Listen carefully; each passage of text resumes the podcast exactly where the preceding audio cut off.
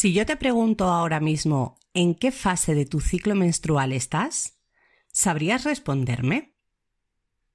Es muy común que todas tengamos una relación, vamos a decir, difícil, no solamente con nuestra menstruación, a la que vemos como algo molesto, incómodo, inoportuno que aparece cada mes, sino también con nuestra naturaleza cíclica. Pero es que se trata no solo de una realidad que nos afecta a todas y que es lo que es, sino que realmente esconde un grandísimo potencial cuando la conocemos y cuando nos reconciliamos con ella. Si tú eres de las que todavía piensas que la regla es un incordio o todo lo que te estoy contando te suena a chino, quédate que en este episodio vamos a profundizar un poquito más en ello. Bienvenida a un nuevo episodio de este podcast. Yo soy Carol Ballesteros y te invito a que te pongas cómoda y disfrutes de este ratito contigo misma, porque esto va de ti.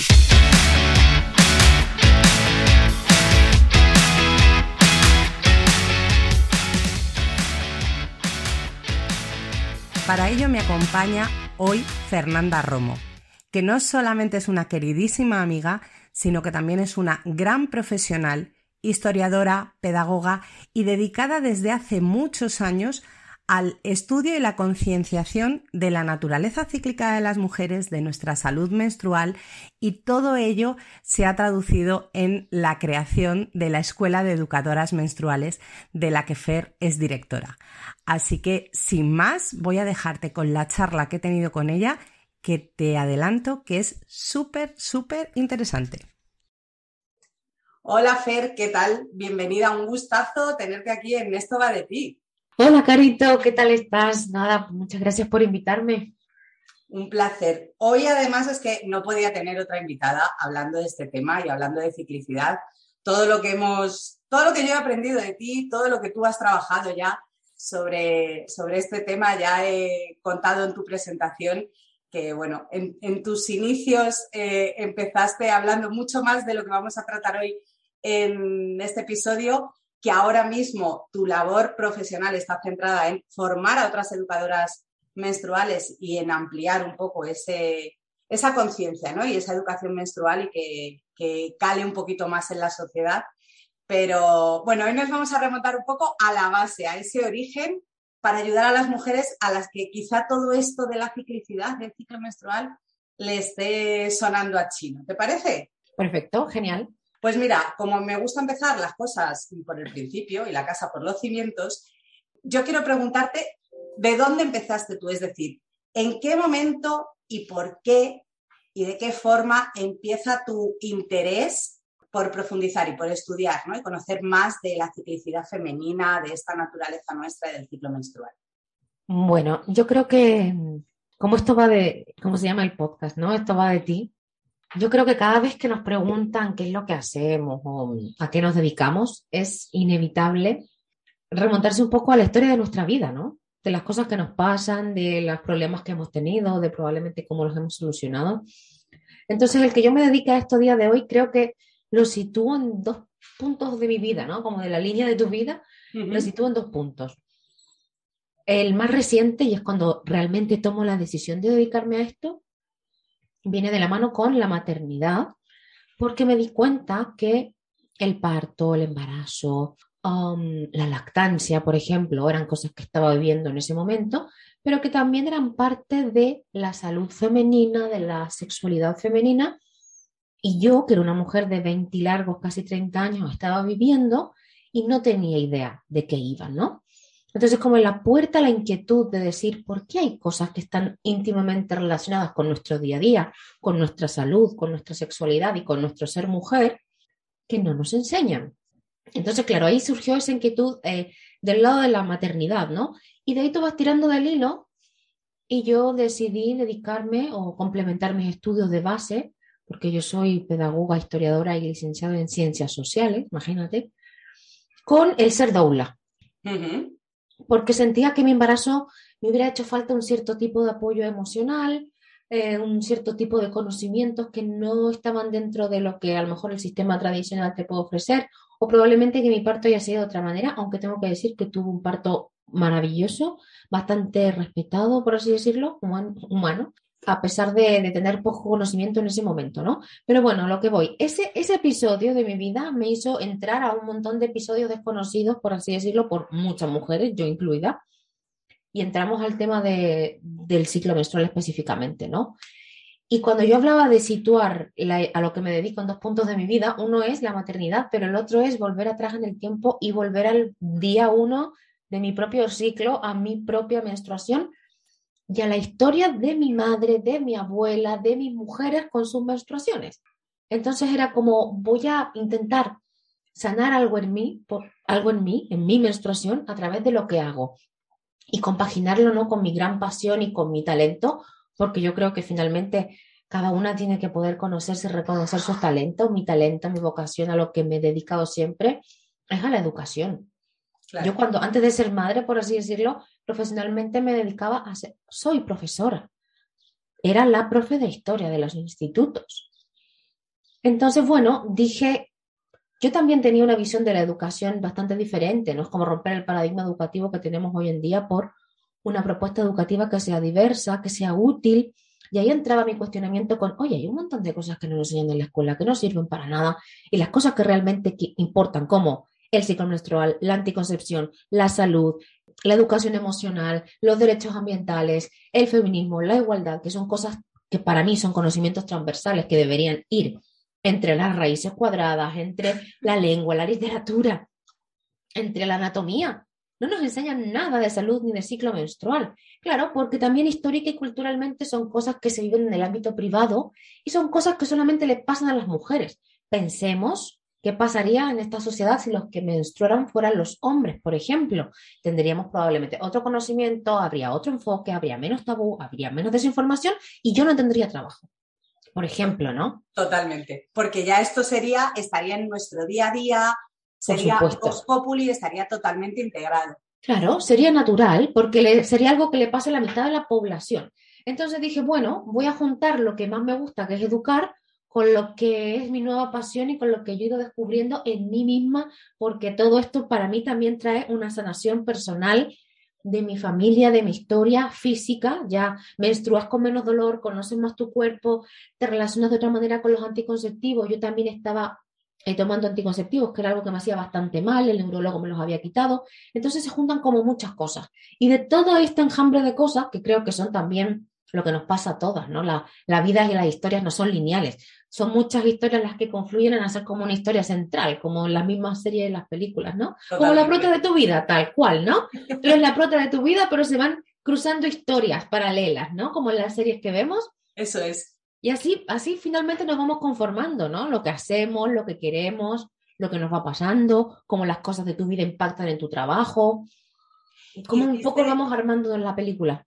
Claro, hiciste eso que nos ha pasado a muchas, yo creo, eh, sobre todo cuando ha habido una reinvención profesional, ¿no? En algún sentido que es algo que parte de nosotras, de algo que buscamos para, para nosotras mismas, para dar respuesta o porque se ha abierto esa inquietud, como tú decías, ¿no? En el caso de eh, verte en una situación, pues eso, de, de ser madre, de vivir un parto, un posparto, la lactancia, todo eso de repente te abre unas inquietudes que hasta ese momento ni tú te habías planteado ni tu entorno ni la sociedad te había dicho, oye, esto es una realidad que, está ahí y por la que si tú quieres ser madre vas a transitar y vas a pasar, pues de repente era como, vale, busco toda esta información para mí, para sanarme yo, para entender, no solamente entender la historia así a grandes rasgos, ¿no? que es como lo habías hecho tú siempre desde tu parte más, más pedagógica, sino entender también tu propia historia y ayudar a la vez, te diste cuenta de que, bueno, pues eso que era tan importante para ti, que te estaba ayudando, también podía ayudar a otras mujeres y ya se convirtió, yo creo, en una, especie de misión vital, ¿no? Yo de esto se lo tengo que contar al mundo y, las demás también lo tienen que saber. Sí, total, total, por supuesto. Y aparte que era, era el tener esa visión de, oye, mi historia, lo que a mí me está pasando, lo que a mí me duele, el, menstruar con dolor, por ejemplo, sin ir más lejos, o el, el a pesar de estar rodeada de mujeres y que esto le pasa a todas las mujeres, no hablarlo y vivirlo en silencio, no poder pedirnos un tampón, todo esto, por ejemplo, es la historia también de muchas mujeres. No me pasa solo a mí, nos pasa a todas, ¿no? Y es como encontrar un punto en común y decir, oye, pero ¿por qué esto no se dice? ¿Por qué esto no pasa? O sea, todavía siguen saliendo en la tele con presas con líquido azul. Si nos queremos ir a las cosas eh, puntuales, ¿no? Pero seguramente más adelante hablamos de tabú y esto saldrá al tema. Pero el, sentir que, que esto es tu misión de vida es muy coherente con el sentido de querer estudiar educación, por ejemplo. Yo soy una convencida de que la educación es lo que transforma la sociedad, es lo que ayuda a solucionar los problemas. Para mí, todos los problemas se solucionan con educación. Entonces era, como perfecto, o sea, todo tiene sentido para mí. Educo, pero otra vez con un sentido. No solamente estoy educando como historiadora, por ejemplo, a contarte lo que pasó en la Primera y la Segunda Guerra Mundial, que eso me parece irrelevante, así te lo digo. Y sobre todo a día de hoy, en donde está el Google y todo el mundo sabe cuándo fueron las guerras, lo que pasó, se pueden ver los barcos, o sea, vamos a darle un sentido a lo que hacemos, ¿no? Y yo 100% lo encontré con la educación menstrual.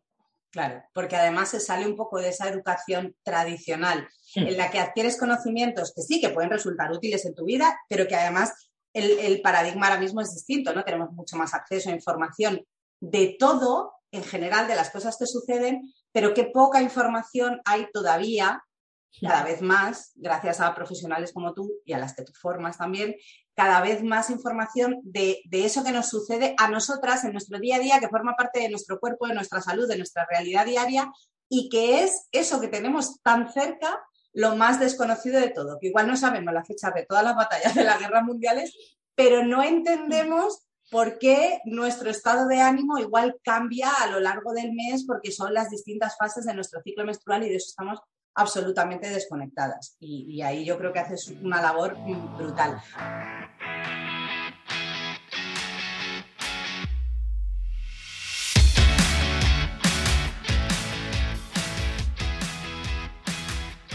Vamos a coger ese tema de los mitos de los que hablabas y de los tabúes, porque hay muchos y sigue habiendo muchos. Tú ya llevas bastantes años trabajando centrada y enfocada en este tema. ¿cuáles serían esos tabúes, esos mitos que te has encontrado con más frecuencia cuando abordas el tema de la educación menstrual? Primero, yo quiero o, creo que tenemos que decir que, mm, porque existen, ¿no? Porque a día de hoy todavía seguimos lidiando con tabú y con desinformación y aquí sí o sí hay que pasar por el contexto en el que crecemos, ¿no? Y en la cultura y en la educación que nos movemos, incluso en la religión que tenemos. Y todo está atravesado por el patriarcado y finalmente que esto sea tabú en momentos de la vida donde hay muchísimo acceso a la información y se siga, por ejemplo, visibilizando, entre comillas, la menstruación porque quieren vendernos un producto a través de un líquido azul que no tiene lógica ninguna y que sea muy poca gente que se lo cuestiona, pasa precisamente por eso, ¿no? Eh, ¿Qué tabúes me he encontrado? Pues muchísimos tabúes. Por ejemplo, eh, hay uno que me llama mucho la atención y es que, mm, a pesar de, bueno, sigue latente, por ejemplo, lo de, lo de las religiones, ¿no? Sin ir más lejos, una alumna hace poco viajó a Bali y se encuentra carteles en donde se dice que las mujeres no pueden entrar a rezar o a los templos si están menstruando. Eso es real también en la religión musulmana. Yo la conozco de cerca por una movida familiar, por temas familiares, ¿no? Tampoco puedes entrar a la, a la mezquita a rezar puedes entrar, pero no puedes rezar si estás menstruando, ¿no? ¿Por qué? Porque subyace la idea de que la menstruación es sucia, de que es impura. Por eso los musulmanes y las musulmanas tienen que lavarse y limpiarse el cuerpo cinco veces de diferentes maneras antes de rezar. Pero si estás menstruando no puedes hacerlo porque eso no lo puedes limpiar. Claro. Ergo, automáticamente la menstruación es sucia y asquerosa. Y eso es el gran tabú. Ese es el gran tabú de la menstruación. incluso en Occidente, ¿eh? Incluso en Occidente, y ahí voy con un segundo tabú, y lo que quería decir al principio, por ejemplo, la pobreza menstrual o el analfabetismo menstrual o la desinformación de las mujeres en sus derechos, en su cuerpo, en su autonomía, en su fertilidad, es una cuestión de los países del tercer mundo, o de los países más pobres, o de las culturas más subdesarrolladas, o de las que tienen cierto tipo de religión. Y eso es falso. También existe, yo creo que en Occidente en general, en el mundo en general, existen los tabúes menstruales no vamos a decir en igual proporción porque tampoco podemos desconocer la historia de cada sitio y, la realidad y las diferencias culturales, económicas, sociales, etcétera, ¿no? Pero creer que estos temas como la pobreza menstrual, que es, para quien no lo sepa, la imposibilidad de tener acceso por una cosa de dinero a productos de higiene menstrual, mal llamada higiene menstrual, por cierto, que haya mujeres que tengan que elegir entre comprar arroz y comprar compresas o tampones. ¿Por qué? son productos de primera necesidad pero que, por ejemplo, no están con un impuesto reducido y que son caros. Entonces, eh, hay mujeres que efectivamente no pueden pensar qué comprar.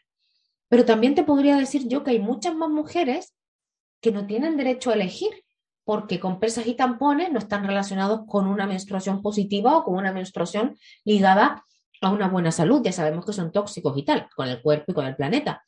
¿Y qué pasa si yo quiero comprarme una braga menstrual, o si quiero comprarme una copa, o si quiero comprarme una compresa. Hay muchas mujeres que les llega solamente para poder tener acceso a la compresa y al tampón, que es lo que no quieren para su cuerpo, pero no se pueden permitir otra, otra alternativa que es más cara. ¿Por qué es más cara? Porque tiene otro impuesto, porque no está subvencionada, porque no hay demanda y ahí habría que meterse en otros temas, ¿no?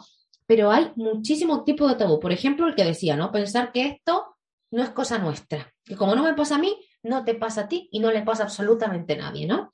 Y eso pasa porque como esta cuestión la, la tenemos que vivir en silencio, la tenemos que vivir en lo privado, esto no es un tema público.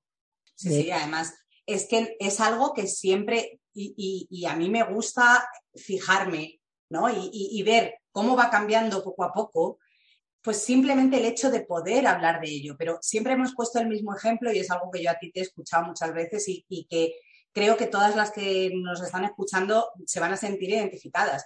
Cuando estábamos en, el colegio, en el instituto, en la universidad, en el trabajo, eh, tú empezabas a, menstruar y era como, bueno, pues si no tenías en ese momento una compresa o un tampón, se lo pedías a otra compañera, ostras, aquello era como pasarte droga. O sea, que nadie lo viera, que nadie se enterase, que era como, pues eso, si hubiese algo mal en ti, cuando es todo lo contrario, cuando al final es un signo de salud. De salud.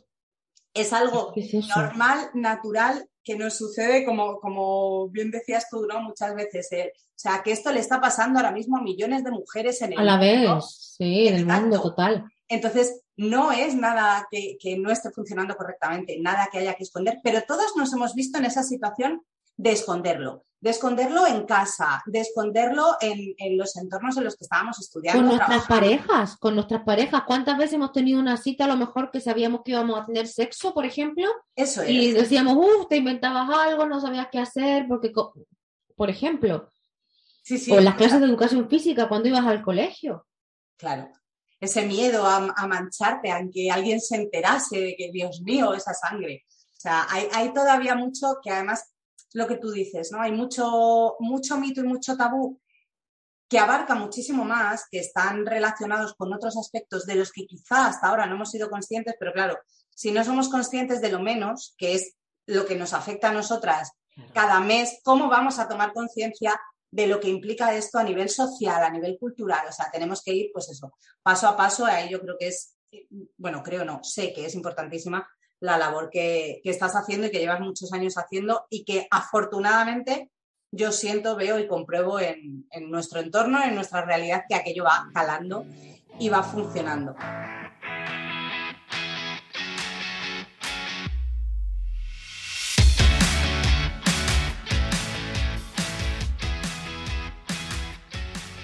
para todas esas mujeres que están a lo mejor ahora escuchando es como de, ah, wow, no me había parado nunca a pensar en esto. ¿Qué es lo que nos aporta más allá de lo que hablabas tú. De conocer nuestra, nuestra propia historia y casi de reconciliarnos con nuestra naturaleza, yo diría. ¿Qué nos aporta el conocer ese funcionamiento de nuestro cuerpo, esa naturaleza cíclica, ese ciclo menstrual y cómo funciona en nosotras mismas? ¿Qué nos aporta? ¿Qué, qué beneficios nos trae? Vamos, esto a mí es lo que más me gusta hacer y probablemente sea una opinión hasta poco objetiva, pero creo que, y siempre lo digo, cuando una mujer conoce o comienza a entender cómo funciona el ciclo menstrual y ya pasa de la teoría a la práctica y se da cuenta cómo todo eso lo, lo, vive cada día, ¿no? Porque esta cuestión es de todos los días, no solamente menstrual, se desbloquea un nivel. Es como te dan un libro de, instrucciones, te pasas de pantalla, te dan un libro de instrucciones, te dan una llave, una brújula, como queramos llamarlo y te enseñan, es como, ah, vale, mm, sí, y esto pasa por esto. Ah, claro. En el fondo es como, vamos a enseñar, te voy a enseñar o voy a ver en mí misma leyéndome de otra manera. Es como que te enseñaran a, leer de otra manera, ¿no? A entenderte de otra manera, a verte de otra manera. Y finalmente eso va ligado directamente con la salud física, con la salud mental, con la salud emocional, pero también va ligado directamente con el autoconocimiento. Eso es. Que es una cuestión súper importante que no se enseña en el colegio, porque si en el colegio nos enseñaran educación emocional y auto, autoconocimiento, autoestima, autoconcepto, autovalidación, si tuviéramos una inversión de tiempo en eso y menos guerras, por ejemplo, menos Primera Guerra Mundial, seríamos súper conscientes, por ejemplo, de nuestra naturaleza cíclica. Y ya ni siquiera las mujeres, todos los seres humanos somos cíclicos. Todos, incluso ellos, aunque no menstruen. Porque el ser cíclico es una condición natural al ser parte de la naturaleza. Por eso también yo digo que la mujer que entiende su ciclicidad tiene una dosis de humildad, porque entiende y sabe reconocerse como parte de un todo más grande, que es, soy parte de una naturaleza, eh, comparto características con la luna, por ejemplo, con, con las mismas estaciones del año, o tengo que cuidar el planeta porque finalmente somos parte de un todo, ¿no? Esta es mi casa, mi cuerpo es un templo que tengo que cuidar, que tengo que coexistir entre el día y la noche, yo qué sé, hasta, hasta, hasta el dormir poco, hasta el no respetar el ritmo circadiano, porque como estamos hechas de ciclos, puede afectar al ciclo menstrual. Estamos hechas de ciclos, las naturalezas ciclos, la luna son ciclos, la vida son ciclos. Tenemos ciclos vitales, tenemos ciclos menstruales.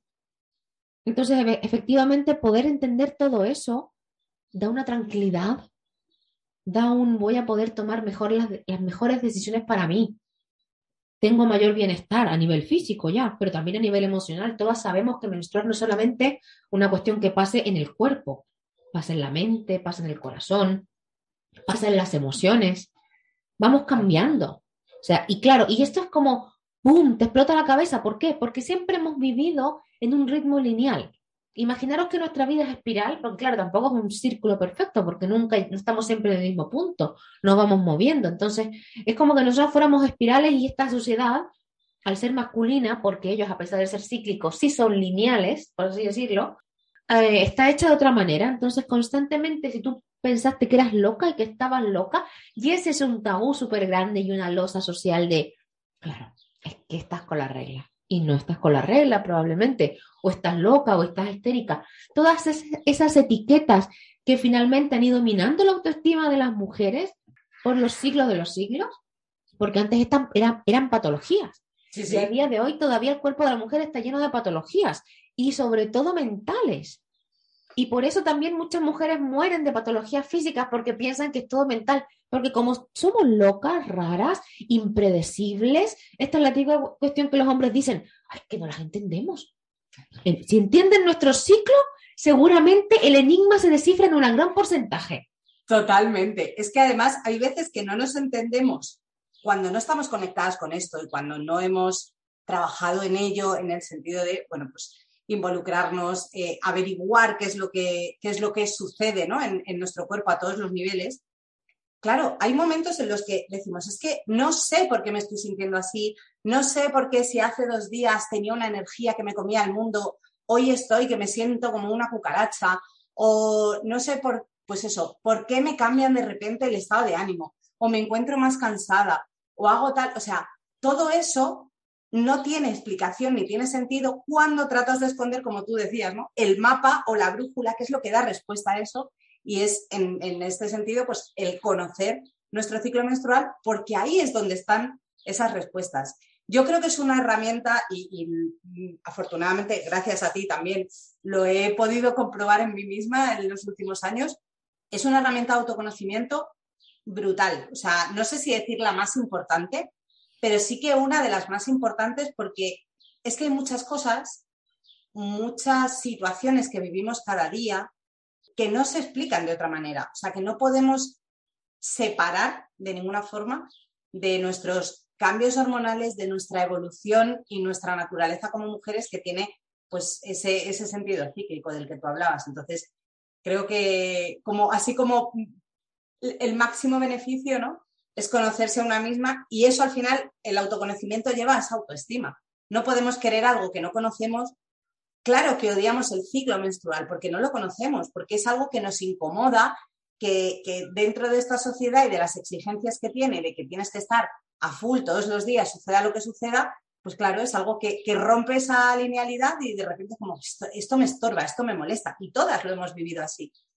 Pero cuando lo conoces, pues puedes empezar a apreciarlo, puedes empezar a ver sus cosas buenas y a sacar, que eso es algo que me parece súper importante, todo el potencial de una misma, conociendo, pues eso, en qué, en qué fase estoy, cómo me afectan, cuál es la naturaleza, cuál es la duración de mi ciclo y cuál es mi realidad, porque luego aunque haya, siempre te he oído hablar a ti, ¿no? Que hay como una línea pedagógica que dices, pues bueno, esto lo tengo que explicar y son X días y tal, pero luego eso cada una lo tiene que traducir a su propia realidad, a su propio día a día y su propio cuerpo porque otro tabú que vamos a desmontar ahora mismo, que parece que es que mm, lo del ciclo menstrual va solamente de los cuatro, cinco, siete días que estamos sangrando. Y no, queridas, esto es de cada día de nuestra vida, ¿sí? Claro, esto es cada día de nuestra vida. Y en el fondo, cuando decimos, vale, conocer la ciclicidad, pero hay gente que dirá, bueno, ¿y esto cómo va? ¿De qué va? Y en el fondo es eh, saber cómo funcionan tus hormonas y estamos hechos de hormonas todo el tiempo y nuestras hormonas reaccionan a todo lo que nos pasa. Efectivamente, no somos solo hormonas, también somos entornos, somos contextos, somos historias, somos familia, etcétera. Pero incluso eso también eh, interactúa con nuestras hormonas, ¿no? Entonces, claro, cuando ¿Cuál era la pregunta, Carol? Es que ya me voy por las ramas. Porque yo estoy menstruando, ¿eh? Ojo, eso es lo que voy a decir. Eh, ¿Veis? Ahí está lo importante de saber conocer el ciclo menstrual. Yo estoy menstruando, ¿no? en esta fase las hormonas están como relax. no las hormonas, las neuronas, ¿veis? Están como en plan relax. La fase más locuaz probablemente sea otra, ¿no? Cuando los estrógenos están más altos, donde mi hemisferio derecho a lo mejor está más activo. Ahora yo estoy ahí, estoy como en el limbo, pero estoy como empezando, eh, entre dejando de menstruar y empezando a subir la cumbre de los estrógenos, que sería toda la, el ser, no sé, pues más vivo, dicharachero. esas son las que tenemos energía y nos comemos el mundo, ¿no? Claro, por ejemplo. Entonces yo sé ahora que probablemente cuando Carol empiece a hablar, voy a ser súper poco lógica, estructurada y me voy a ir por las ramas y la respuesta y luego no me acordaré en qué me preguntado.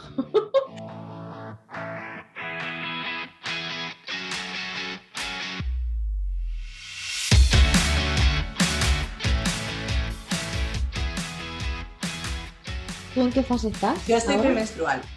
Pero estoy en los días, ¿ves? Y aquí vamos a, vamos a hablar de, de lo que ya conoce cada una. Yo sé cuáles son mis días mejores de premen y mis días peores. Mm. Mis primeros días de premenstrual, justo después de ovular, son de más bajonazo emocional y pues eso, más, como más tristona. Inseguridades totales, la impostora que seguramente Exacto, esa habéis hablado ahí, que entonces una se entiende. Y sin embargo, después, cuando ya se va acercando el inicio del siguiente ciclo y se va acercando esa menstruación, sale la parte que a mí y a muchísimas más nos gusta de, la fase premenstrual, que es pues esa creatividad, ese como borbotón de ideas. Esa intuición, esa la chamana, ¿no? Como la mujer sabia. Eso es. Entonces yo esta semana estoy en, en ese punto, pero si es... Pero mira que últimos ciclos hemos estado menstruando a la vez. Claro, y ya se van cada una ajustando a su propia circunstancia. Claro, porque la sincronización menstrual es otro mito. Otro mito, queridas. Claro, no se ha podido comprobar y en realidad cuando sabes cómo funciona el ciclo, sabes que es muy difícil que eso ocurra, vamos, no, improbable y menos en este ritmo de vida, vamos. Exacto. Tendríamos que estar en, una tribu todas juntas, súper juntas. Y aún así, aún así. Y aún así, como cada una les pasa sus movidas eh, y come lo que quiere y duerme lo que quiere y folla lo que quiere, cambiaría el ciclo de cada una. Totalmente.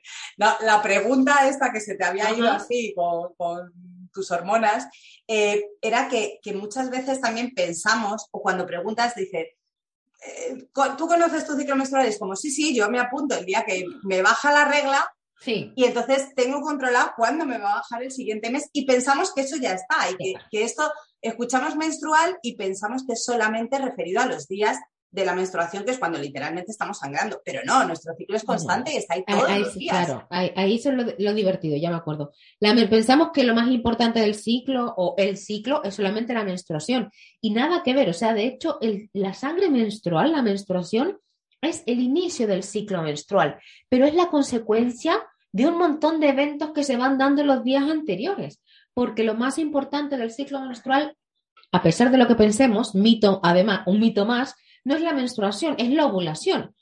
Y todo nuestro cuerpo, todo nuestro día a día y todo nuestro ciclo menstrual, óvulo menstrual, como queramos llamarlo, gira en torno a poder ser, a poder ovular.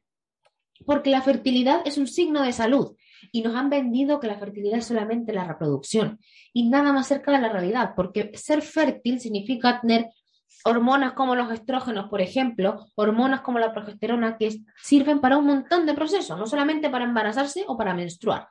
Entonces, claro, esta cuestión, la conciencia cíclica es como, ah, y ahora me está pasando esto, y puedo reconocer, por ejemplo, cuando estoy ovulando porque cambia mi moco cervical, porque comienzo a hacer como un trabajo de, de autoexploración. Exacto, de autoexploración y de autoaprendizaje práctico, ¿no? El autoconocimiento va más allá de lo que quiero, lo que soy, a dónde voy. Va también el, oye, tengo un moco que puedo tocar, que puedo oler, oye, esta sangre es más abundante, menos abundante. Cuando ya comienzas a conocer tu ciclo, te vuelves como detective. Detective de ti misma, como dice Lara Briden, ¿no? Esta frase no me la he inventado, la, estoy parafraseando, ¿no? Es como, ah, tienes que convertirte en detective. Entonces, la, la, cuestión del autoconocimiento es entretenido, porque es de lo práctico hasta lo profundo. Y siempre somos cíclicas, porque siempre está pasando algo. Cuando vemos un gráfico hormonal, Ojo, que los ciclos no son todos de 28 días. El 28 días es como la regla estándar, pero un ciclo puede ir entre los 21 y 35 días y sería un ciclo sano. Menos de 21 y más de 35 puede ser que haya algo alterado, pero hay que ver todo en su conjunto también. Porque claro, el ciclo es una cuestión eh, interrelacional. No solamente eh, vamos a pensar que tenemos buena salud menstrual cuando la menstruación tiene ciertas características, ¿no? También tenemos que ver si ovulamos, por ejemplo. Entonces, bueno, te sirve un poco a todos los niveles. Lo interesante es saber que siempre nuestro cuerpo está pasando algo. Ah, y cuando veo el gráfico, a lo mejor lo interesante sería saber en qué día del ciclo estoy y ver qué está pasando en mis hormonas durante esos días, más o menos, ¿no? Y saber que ciertas hormonas van a hacer ciertas características en mí a nivel físico, a nivel mental, a nivel emocional, a nivel sexual, a nivel productivo, si queremos verlo así, a todos los niveles. Porque claro, somos hormonas, no solo hormonas, pero reaccionamos y tenemos un montón de reacciones hormonales, vamos. Totalmente. Explica muchísimo más de lo que a priori ni siquiera nos podemos imaginar. O sea, cuando... Por supuesto. esto es algo que, desde, desde la propia experiencia, eh, y la mía ni se acerca a la de Fer en cuanto a profundidad de conocimiento, pero eh, es increíble que cuanto más descubres, más sabes que te queda por descubrir y, llegas a puntos en los que dices, es que no me, me habría imaginado en ningún momento que todas estas cosas que me pasan, pues lo que hablábamos antes, ¿no? De los estados de ánimo, de los niveles de energía, de, la locuacidad de la que hablabas tú hace un momento, del nivel de concentración que puedes tener. Todas esas cosas nos, nos afectan a diario y se explican en gran medida. Luego hay otras variables también, porque lo que decías, no solamente somos hormonas, ¿no? pero se explican en una grandísima medida em, por el ciclo menstrual. Yo ahora te voy a pedir un consejo, Fer. Bueno, yo no, para, todas las que nos estén escuchando. Y es que una mujer que quizá hasta ahora no haya tenido conciencia sobre este tema, haya trabajado siempre de esa forma, ¿no? Como tapando, ocultando, como que esto me molesta, y que de repente, y oye, sería un, un, gran orgullo que este capítulo de esto va a decir haya hecho como un clic mental y diga, oye, pues parece que esto es importante y es interesante, pero ¿por dónde empiezo? ¿Por dónde empiezo yo a hacer de, detective de mí misma. Yo creo que puede ser de dos maneras, ¿no? O debería ser de dos maneras como a la par. Por una parte, podríamos comenzar desde la misma, con la misma menstruación, por ejemplo, ¿no? Porque es lo más visual, es lo más... Ahí sí o sí sabemos dónde estamos, ¿no? Eh, sabemos que estamos en fase menstrual porque hay algo físico, notorio, que te avisa que estás menstruando, ¿no? Entonces vamos a empezar por la, vamos a empezar de lo más fácil a lo más complejo. Y vamos a empezar, por ejemplo, mirando la menstruación.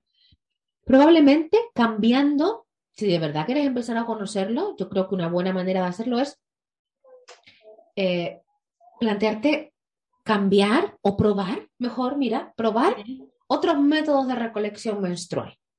Si yo uso tampones, si uso compresa o compresa o toallitas, no están escuchando a lo mejor de otros países, intentar cambiarlo. ¿Por qué?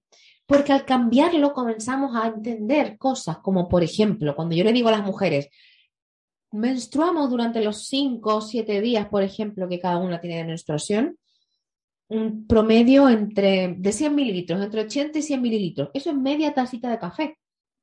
Pero cuando tú cambias de método, de recogida menstrual, realmente entiendes todo. Porque si usas tampones, usas compresas, no, puedes no lo ves. Y no puedes reconocer que tu menstruación es tan importante porque es un signo vital. Y a través de la menstruación, a través del color, a través de la textura, a través del olor, a través de si hay coágulos o no, a través de la cantidad, podemos saber muchísimas cosas. Y ahí empezar a ser de detective. Pero ¿cómo vamos a ser de detective con algo que absorbe? Aquí hay que hacer la diferenciación. Hay métodos de recogida menstrual que absorben y hay métodos que recogen. O mejor dicho, para la menstruación hay dos tipos de, de productos, los que absorben y los que recogen. Los que absorben es como que lo chupan, lo encubren, lo, invisibilizan, de hecho. Entonces, ¿cómo vamos a Es más complicado ser detective de eso. Y además que la compresa y el tampón contaminan la sangre con sus propios productos, ¿no? Entonces, perdemos un poco el horizonte de ver cómo es mi menstruación. Cambiar de método de recogida te da mucho material para empezar a ser detective, para empezar a cambiar las relaciones.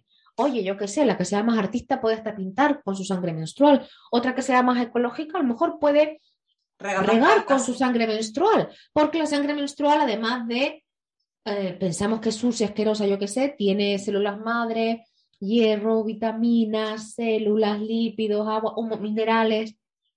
Es un producto vivo, es un, eh, vamos, tiene células madres, se paga muchísimo dinero por eso pero como está envuelta por un tabú, porque es una cuestión de las mujeres, y las mujeres somos las de segunda, no hemos llegado hasta ahí.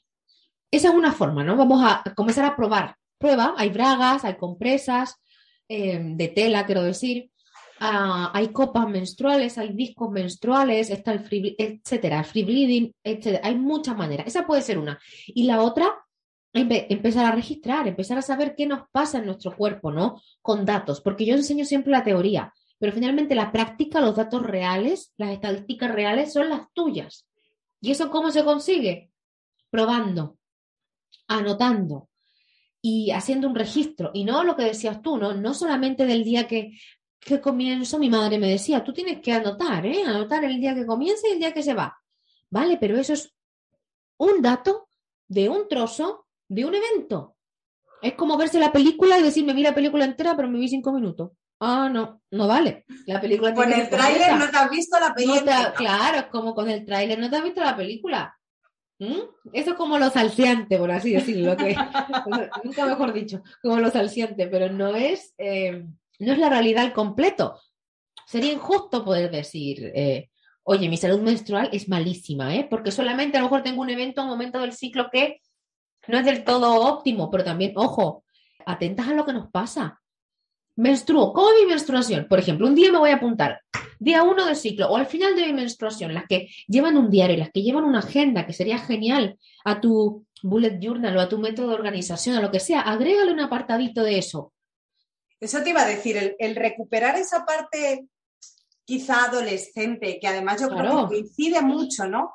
esa época de, de nuestra vida porque ahora ya agendas, pegatinas, estados de Somos adultas y es como que vamos hasta arriba de todo y no sé qué, ya nos hemos pasado a las agendas, que también se le puede hacer un hueco en nuestra agenda y poner ahí, como tú dices, ¿no? Un apartadito donde tú cada día vayas registrando todo ese tipo de cosas.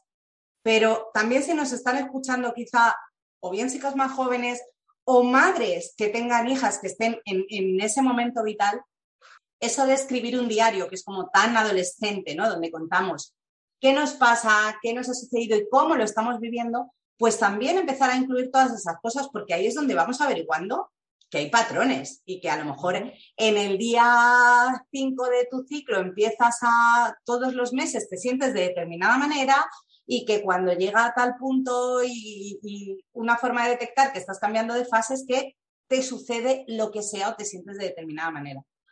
Tal cual. Mira, yo por ejemplo voy a contar aquí algo, algo muy privado, que creo que poca gente lo sabe, pero últimamente yo tengo muchos episodios de ansiedad y ya me daba cuenta que decía, em, me quiero morir. Yo decía, me quiero morir, o sea, estoy tan mal que me quiero morir.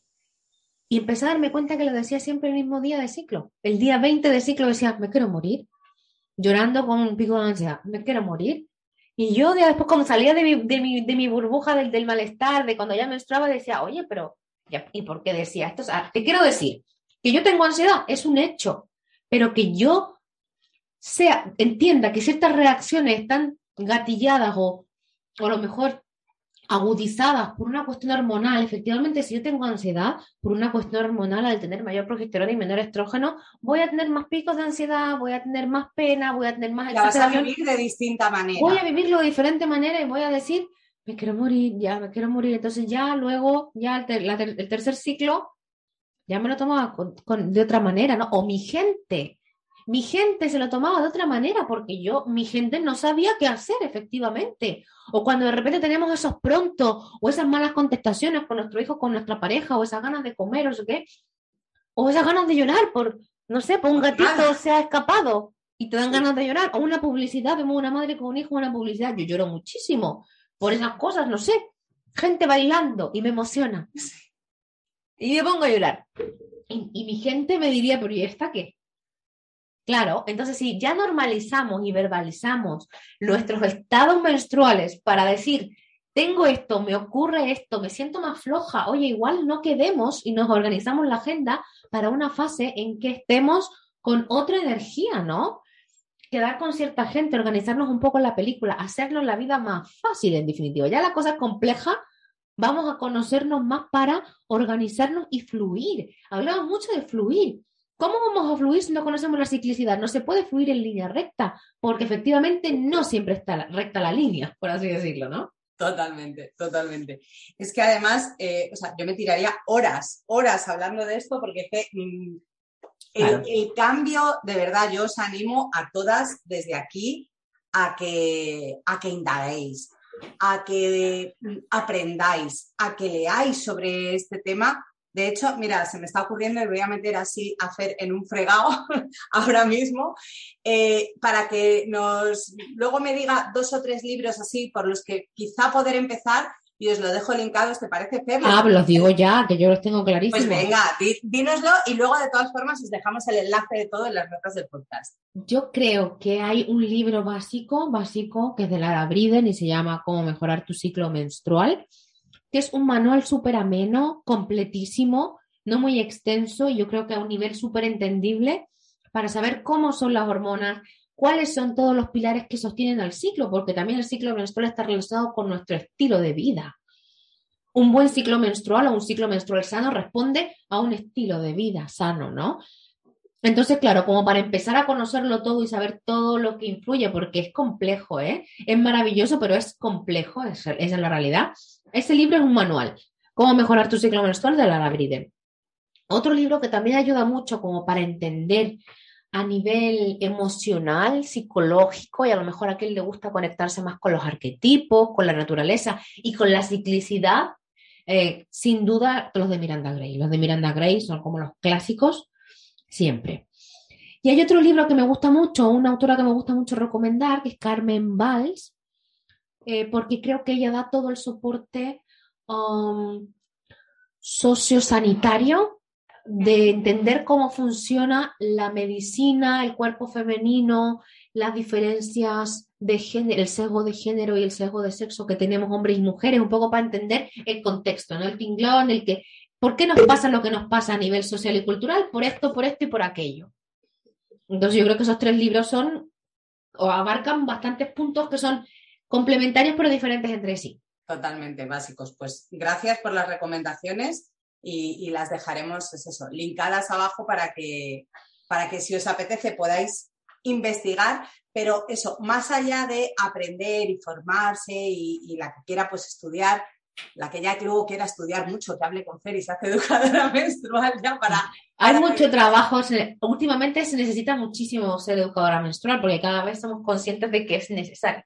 Totalmente, totalmente. Ahí ya que, cuenten contigo directamente y, sobre todo hacer esa parte de autoobservación, autoexploración, de investigación, de registro, de, mirarnos a nosotras mismas, de, no pasar por alto ¿no? lo que nos pasa, cómo lo vivimos, cómo estamos cada día, o sea, de, no tratar de taparlo, de esconderlo, de pensar, es que estoy pirada porque fíjate hoy cómo me encuentro. No, vamos a, reconciliarnos con, todas esas situaciones porque eso nos va a dar mucha información y luego ahí es cuando las piezas de verdad empiezan a, Ajá. a encajar totalmente.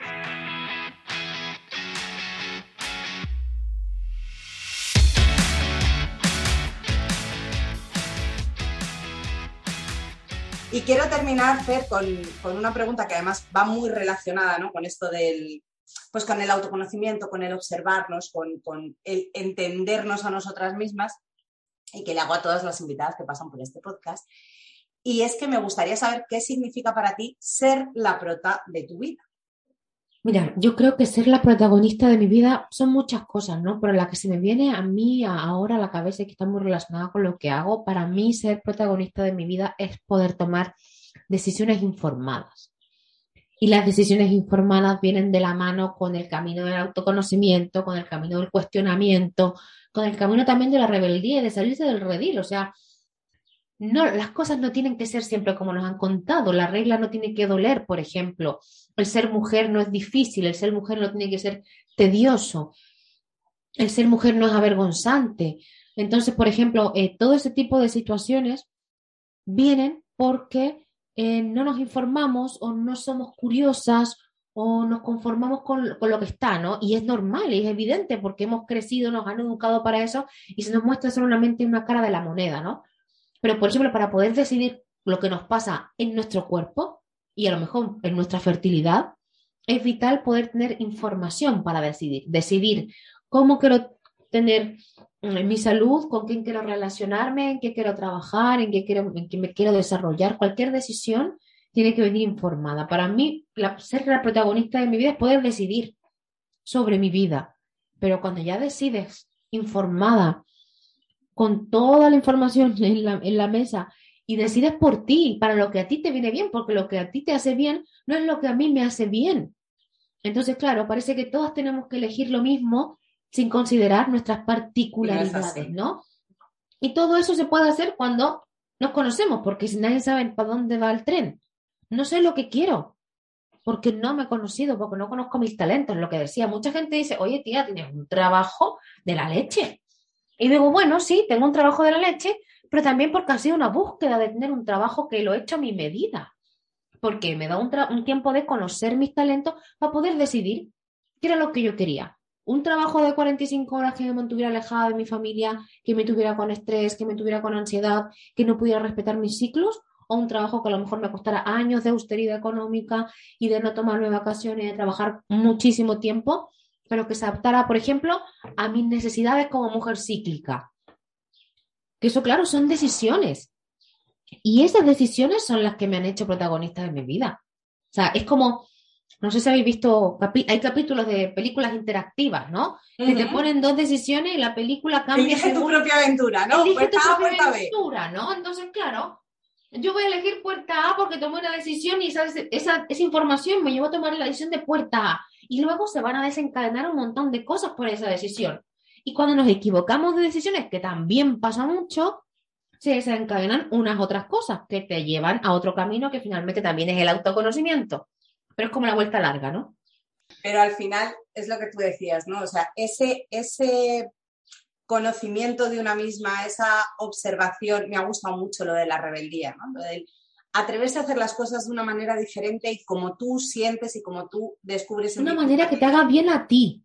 Eso es, eso es, no, no eh, asumir las, las reglas, lo del siempre sea este, siempre se ha hecho así, pues no funciona.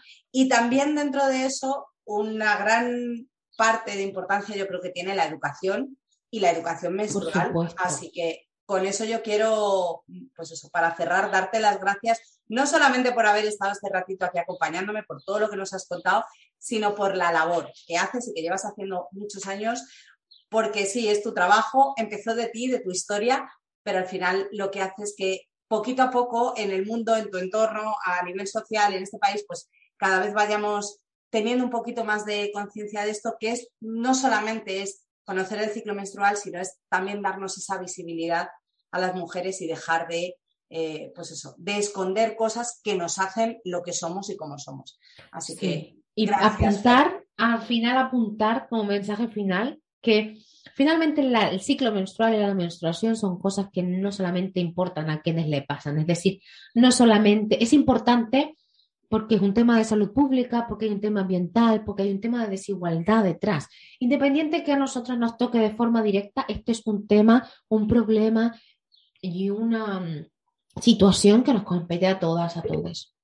A todas y a todos, porque además quiero, yo quiero incidir mucho en eso, así también para como de super remate, de que al final todos somos cíclicos de una manera o de otra, que estamos hablando de ciclicidad femenina, de lo que a nosotras nos atañe, pero incluso la ciclicidad femenina atañe también al resto de la gente porque somos seres sociales, porque nos relacionamos, interactuamos, porque esa forma de ser y de funcionar nosotras y de nuestra propia naturaleza también nos afecta a nuestras relaciones y todo mejora y todo tiene más sentido y esas piezas de las que hablamos antes encajan más cuando lo conocemos y cuando también se lo contamos al mundo. Así que esa labor de divulgación no solamente es de profesionales como FED, sino que es labor de, de todas. Es real, sí. Eso es. Muchas gracias, corazón. Gracias por acompañarme este rato, por todo lo que nos has contado y porque seguro que les ha encantado a todas. Nada, Carito, gracias a ti por, por estar, por eh, echar este ratito conversando, por intentar difundir el mensaje de la educación menstrual que es tan importante. Así que gracias por el altavoz y seguramente que, que muchas mujeres queden encantadas con el mensaje y desde aquí las invitamos y les mandamos un saludo. Pues un abrazo a todas. Gracias. Adiós, gracias, chao.